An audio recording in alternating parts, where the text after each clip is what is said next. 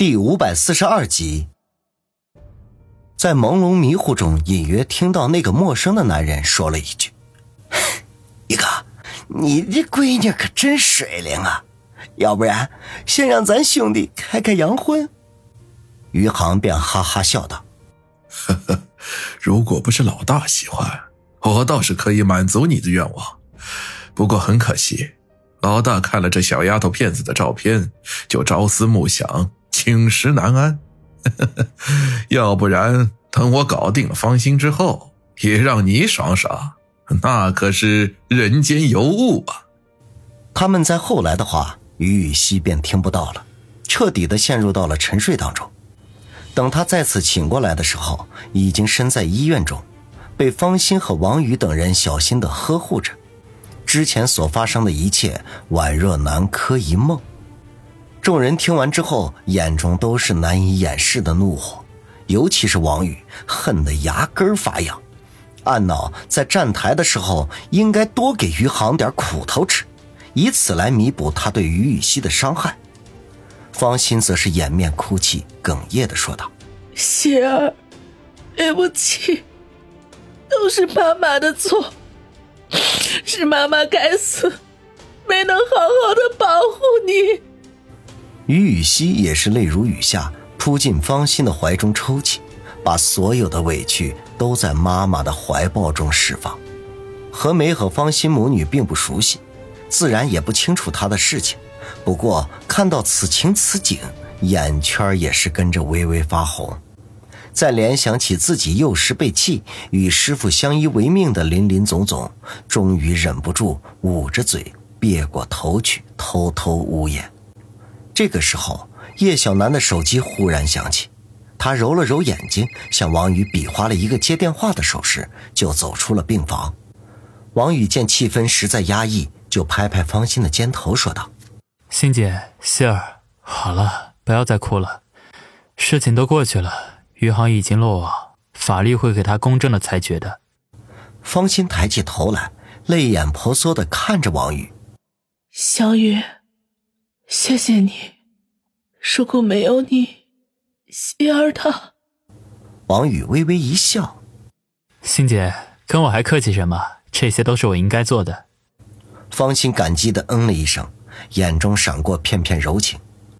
于雨溪从方心的怀中扬起了脸颊，幽怨的看了看王宇，小声的说道：“小雨哥，你说的那个人被抓到了吗？”是我亲手抓到了，这还有假？你放心好了，我已经狠狠教训了他一顿，替你出了一口恶气。于雨溪眼神一暗，轻叹一口气，说道：“小雨哥，他会被判刑吗？会被判多久啊？”王宇对天朝的刑法可不在行，挠头说道：“这个我可不清楚，等会儿小南回来，你问问他就知道了。”他这边话音刚落，叶小楠便推门进来，走到病床边说道：“绑架罪至少要在十年以上。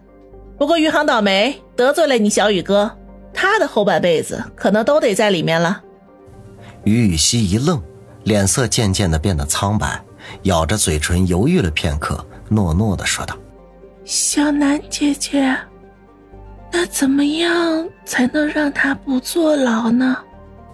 众人闻言均是一愣，王宇失声叫道：“希儿，你说什么？”方心瞬间面无血色，眼中已经带着几分怒气。何梅等人则是面面相觑，不知道这个美少女心中打的什么主意。叶小楠深吸一口气，说道：“这要视情节而定。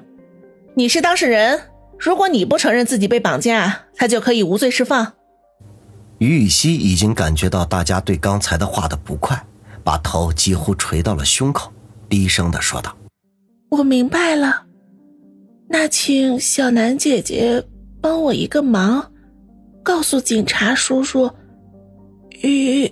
嗯，他没有绑架我，一切都是我自愿的。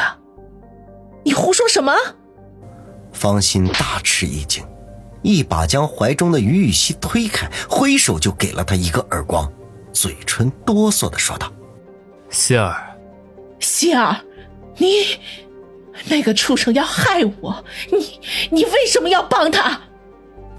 于雨溪小小的脸颊上顿时多了一道通红的五指印，她默默的盯着方心，哽咽的说道：“妈，他他是我爸爸，我不能眼睁睁的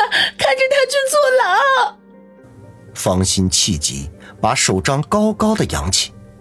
于雨溪倔强的咬着嘴唇，将脸微微扬起。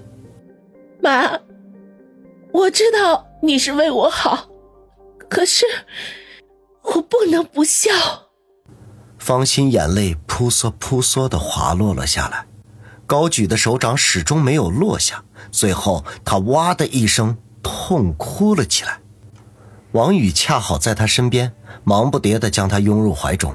轻拍着他的后背，有些生气的盯着于雨溪说道：“如果他真的把你当亲生女儿，就不会做出这么禽兽不如的事情来。你现在放过他，他以后还会来找你们麻烦的。你这样做只会害了你和妈妈。”于雨溪没有畏惧王宇的目光，而是决然的说：“小雨哥，对不起，我已经决定了。”王宇摇摇头。他知道于雨溪虽然表面温柔软弱，可是骨子里却很倔强。只要是他决定的事情，就算十头牛也拉不回来。当下便冷冷的说道：“那你好自为之吧。”情况忽然逆转，令在场的所有人都有些措手不及，傻愣愣的听着他们三个人的对话。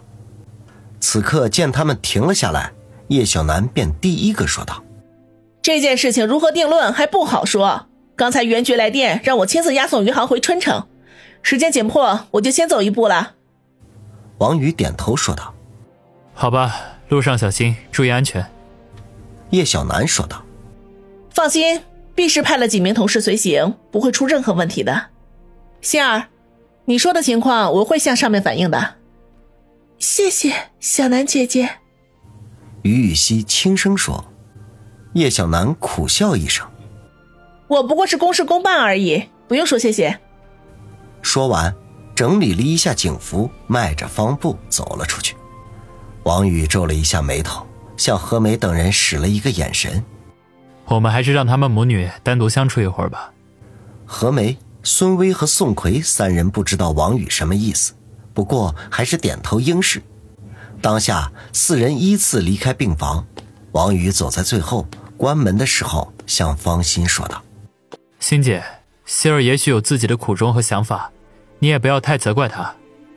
方心沉默不语，只是目光下垂，盯着地面，谁也猜不透他心中的想法。王宇无奈的叹了口气，将病房的门关好，然后对孙威、宋奎二人说道：“折腾那么长时间，说不定已经引起了本地势力的不满，你们还是马上带人离开吧。”孙威和宋奎交换了一下眼神。前者点头说道：“好，那我们立刻出发。”停顿了一下，又补充了一句：“宇哥，我看希儿姑娘没有多大的事情，你们最好也尽快回去，以免节外生枝。”我知道。王宇吐了口气，孙威和宋奎也不耽误，转身疾奔而去。目送他们二人离开，王宇才对何梅说：“何梅，这里说话不方便，我们去外面的车里说。”何梅一愣，不知道王宇葫芦里卖的什么药。不过他既然如此说，照做就是了。王宇的车里，两人默然而坐。王宇眼睛直勾勾的看着车外，许久也不说一句话。何梅等了片刻，终于忍不住问道：“王宇，你到底有什么事？”王宇深吸一口气，皱眉说道：“有件事情我很难做出决定，心里有一些犹豫。”什么事？何梅好奇的问。自然是关于余杭的。希儿打算饶他一命，可是这将会给他们母女带来无穷无尽的后患。我心里头犹豫，要不要押送他回春城的路上进行劫杀，让他永远消失，或者把他抓住送到南方去，叫他永远不许踏入春城半步。不过这样做的话，万一被于雨溪知道了，恐怕会恨我一辈子。唉。我现在很难做出决定啊，王宇苦笑的说道。